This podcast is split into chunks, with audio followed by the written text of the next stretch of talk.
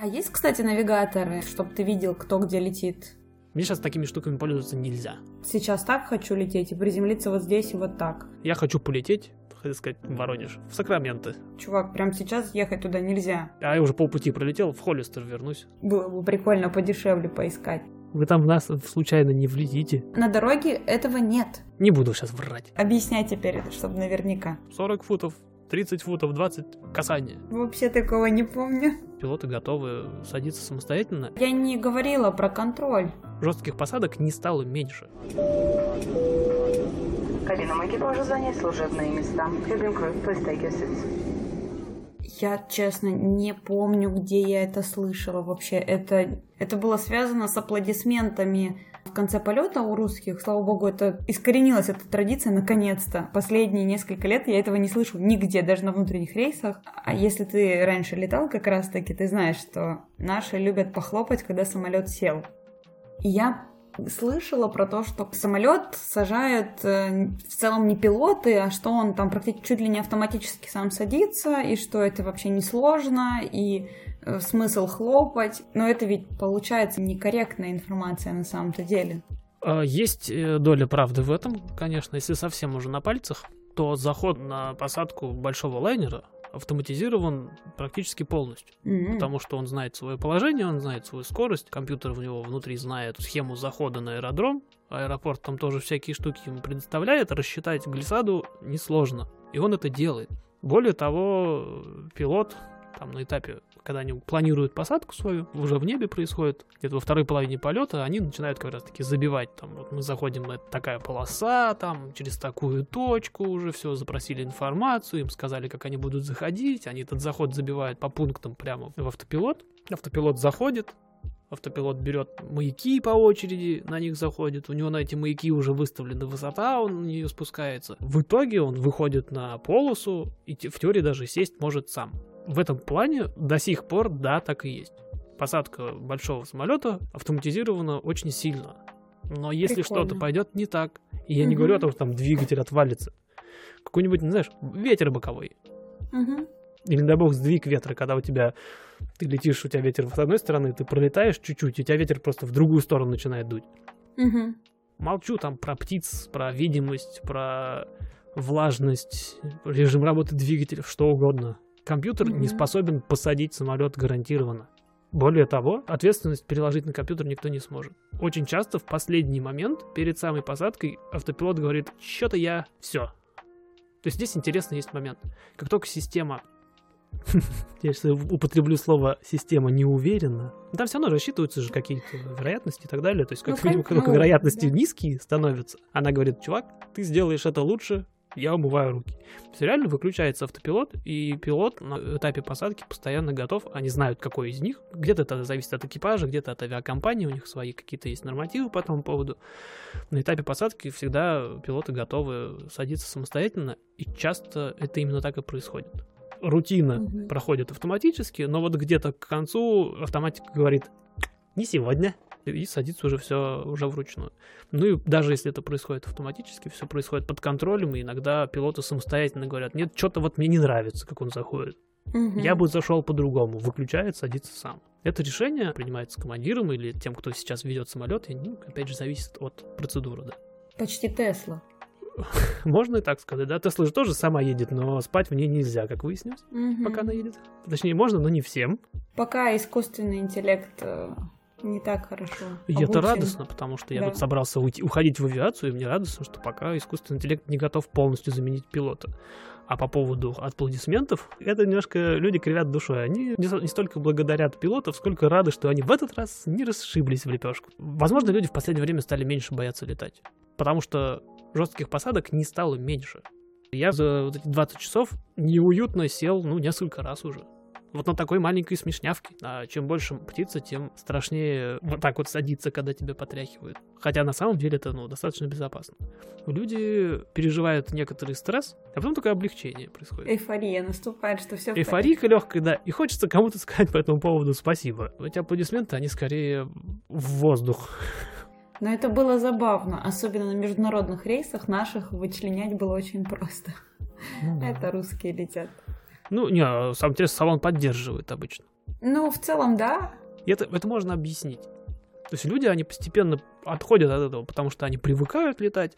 Понятно, что кто-то боится, кто-то не боится, но в среднем люди стали спокойнее относиться к самолетам, потому что они ну, все больше и больше как-то в жизнь приходят. Подрастает то поколение, которое много летает.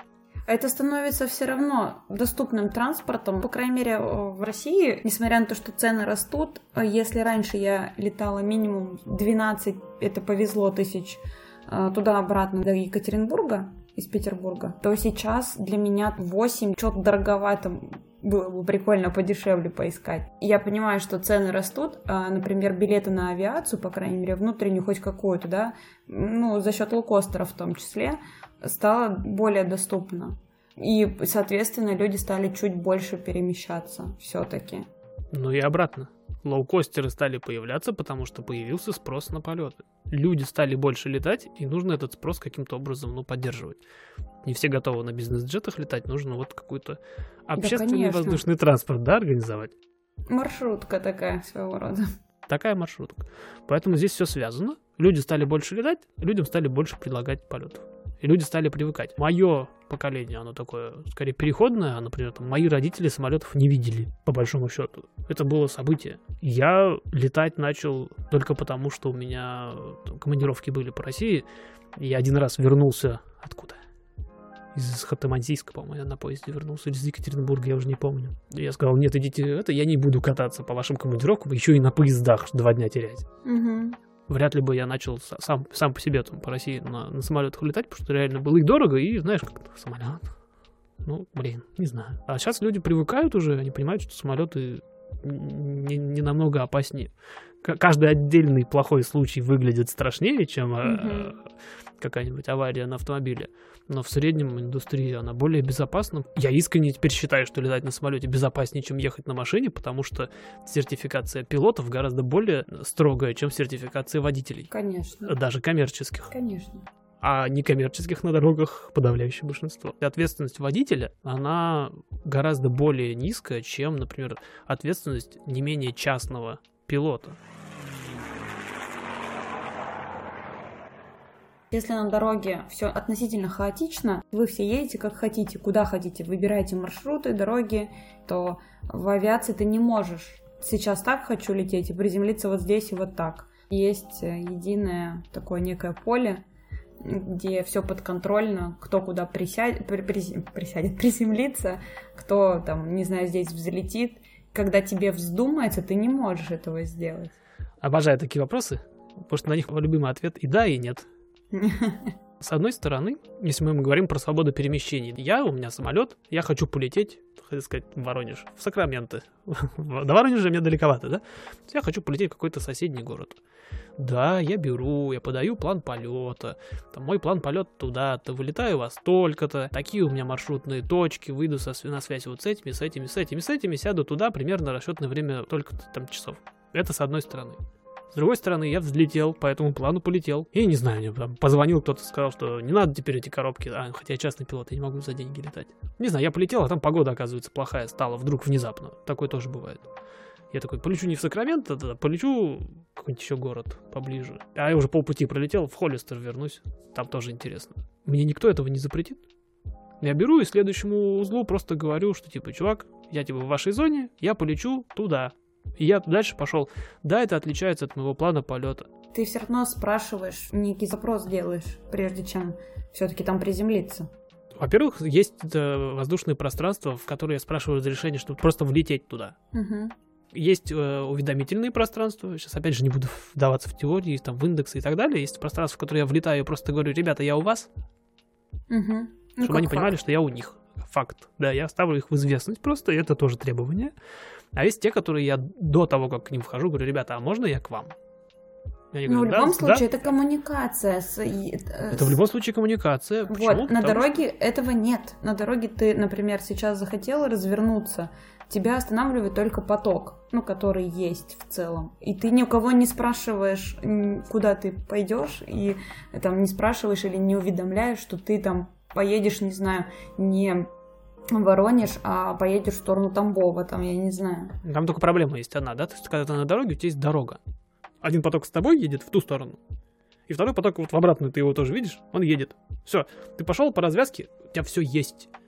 Когда ты летишь в воздухе, к сожалению, ты других участников движения можешь не видеть, не знать. Вот, и есть централизация. Получается, что есть люди, которые видят всю картинку целиком. Эти люди компетентны. А разница в том, что, например, на дороге все подряд могут быть, там могут быть суперпрофессионалы, и при этом быть прям совсем любители, и это никто не контролирует. Это такой единый поток, где вы там между собой договариваетесь в процессе.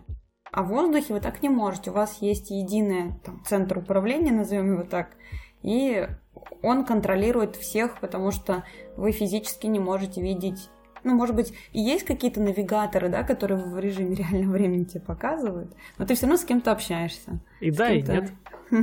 Опять по одной простой причине. С одной стороны, это не единый центр, это децентрализованная система.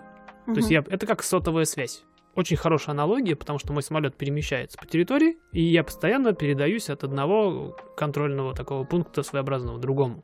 Я постоянно, как, как твой телефон постоянно регистрируется на вышках, чтобы принимать сигнал, чтобы принимать какие-то инструкции по большому счету.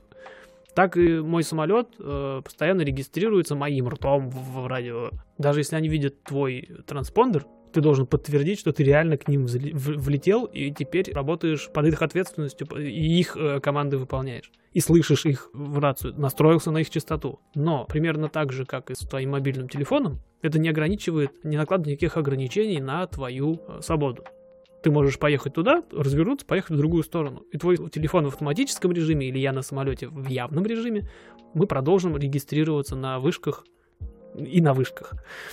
С другой стороны, ты с тем же самым успехом можешь с этим же самым телефоном уехать в лес, где никаких вышек нет.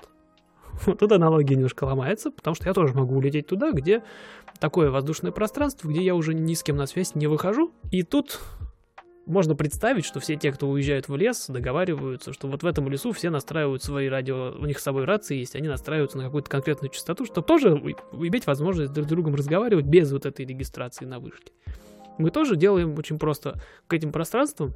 Это G-пространство и, по-моему, не буду сейчас врать. Это пространство, где нету никакого контроля, и пилоты договариваются сами с собой, друг с другом. И есть э, даже аэропорты в таких пространствах, и ты реально работая в паттерне, обычно я общаюсь с вышкой, и им говорю, типа, я сейчас сяду, я сейчас взлечу, я там улетаю в ту сторону, я приближаюсь с этой стороны. В таких пространствах, где этих вышек и контрольных пунктов нет, я использую специально слово контрольный пункт, потому что я не знаю, как они называются по-русски. К сожалению, пока.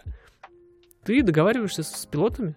Ты по-прежнему вслух говоришь, я сейчас на, направо поверну, я сейчас вхожу в паттерн, я сейчас сяду и буду и уеду в ангары. Потому что некому больше сказать, вышка никого не контролирует, ты просто вот всем. Тебя, может, никто не слышит. Угу. Твой самолетик размером с чуть больше машины, какой автомобиль с крыльями, его очень плохо видно. И mm-hmm. когда мы делаем, например, какие-то маневры, мы тоже переходим на частоту, которую слышат пилоты, и на ней говорим, мы сейчас здесь крутимся, вы там в нас случайно не влетите. Мы тут будем сейчас, мы вот находимся в этом районе, мы там будем высоту менять в том числе. Облетите там нас или скажите, где вы там есть, мы, может, вас пропустим в конце концов, почему нет. Это напоминает здешний, опять же, принцип, когда у тебя две дороги пересекаются, и на них стопов нет.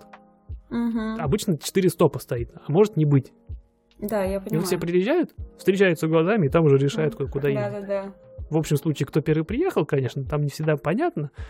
Там вот руками как-то вот так вот. Пилоты примерно то же самое делают в небе.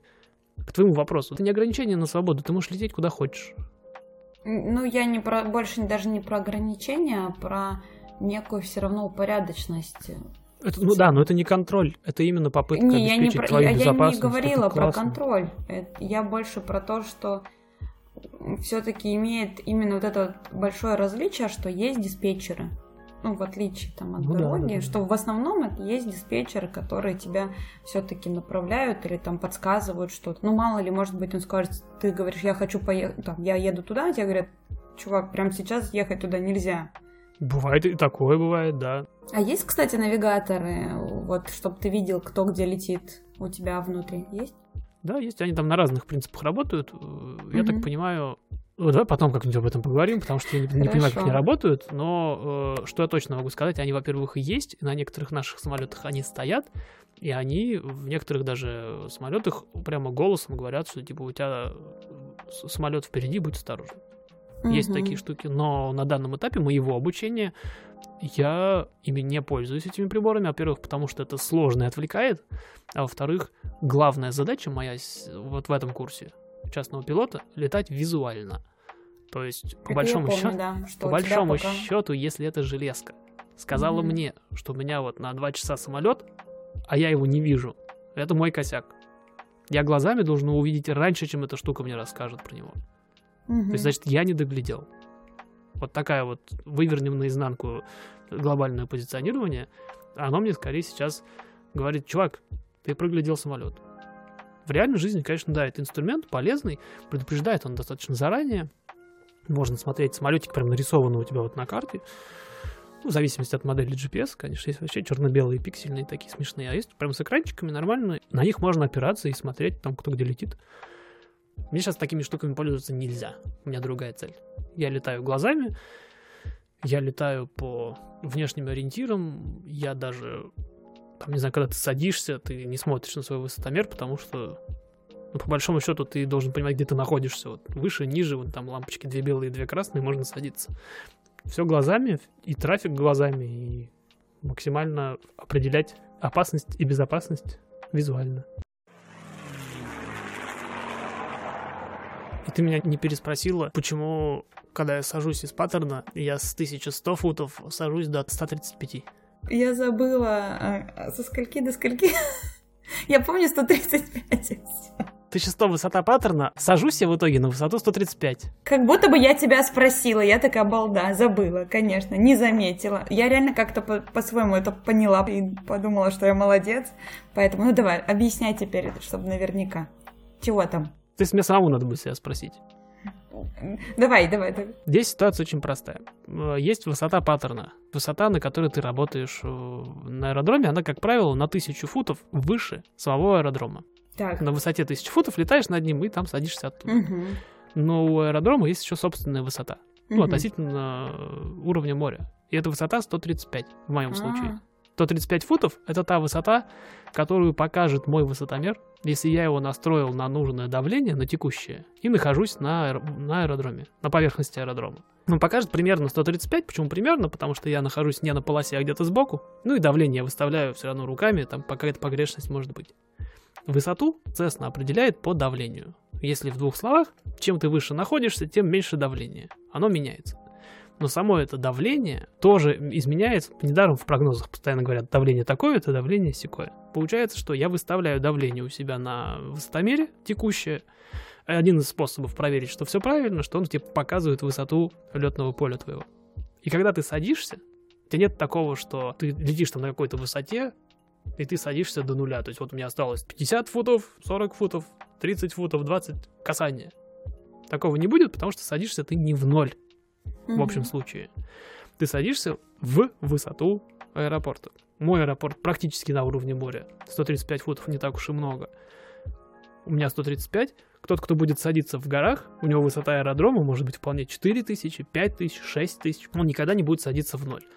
И на Цесне это критично, и об этом обязательно нужно помнить, и об этом постоянно рассказывают. И тут возникает, у некоторых, по крайней мере, логичный вопрос. Подождите, но в фильмах, когда самолет садится, робо-голос постоянно говорит 50, 40, 30. Может, никто не обращал внимания, но Я, по ходу дела, вообще не смотрю фильмы с авиацией, судя по тому, что говоришь, что часто встречается, я вообще такого не помню. Ну, хорошо. Большие, красивые, белые и не только белые самолеты, они пилотам вслух роботизированным голосом, понятно, что они еще визуально будут контролировать в любом случае, говорят, сколько осталось до полосы.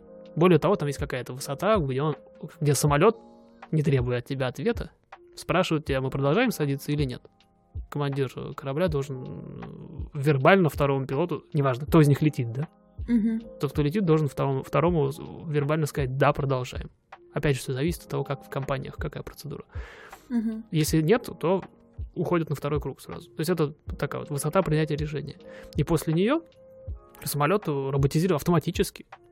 Начинает говорить, сколько осталось до полосы, вне зависимости от высоты аэропорта. Высотомер самолета большого работает точно так же, как маленького, он работает по давлению. Высота определяется по давлению и показывается вот в абсолютных каких-то величинах, если он садится на 4000, на высокий да, аэродром, оно все равно будет показывать 4000. Но кроме этого высотомера у него еще есть другой, он, он не знаю, на радио или оптический, я, честно говоря, сейчас не скажу, но неважно. То есть он что делает? Он замеряет фактическую высоту до поверхности.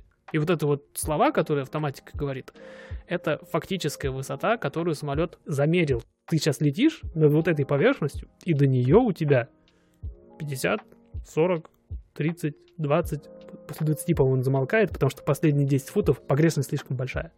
То есть он уже, все, типа в 20, все, садитесь.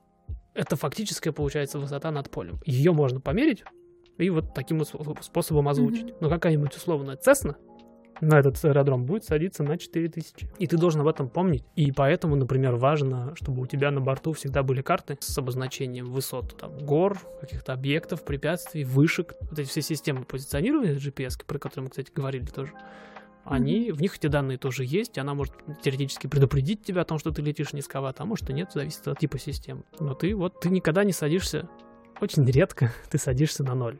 Теоретически можно этого сделать, можно перенастроить свой высотомер так, чтобы он показывал ноль на высоте mm-hmm. аэропорта, но это неправильно. Так не принято. Если ты летишь по карте, карта показывает mm-hmm. тебе фактическую высоту. Ну, да.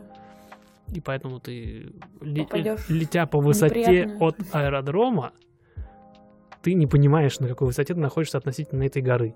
И совсем уже очевидно становится, что если ты выставишь свой высотомер, допустим, на ноль на 4000 в аэродроме, ты же не можешь сесть потом на 135-й. Ты сядешь в минус? У тебя отрицательная высота, что ли? Вот, вообще, в принципе, с высотами сложная история. Я уже знаю четыре вида высоты. Они все разные и нужны для разных вещей. Но об этом как-нибудь попозже поговорим, потому что это вот такая-то огромная тема. И там столько терминов для самых стойких. Я, наверное, где-нибудь лучше это буквами напишу. А вообще все гуглится. Есть несколько типов высоты, которые ты используешь. Там от уровня моря до высота по давлению, высота по плотности.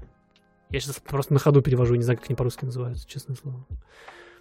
И ты их используешь там какую-то для того, чтобы летать, какую-то для того, чтобы рассчитать свою перформанс, производительность.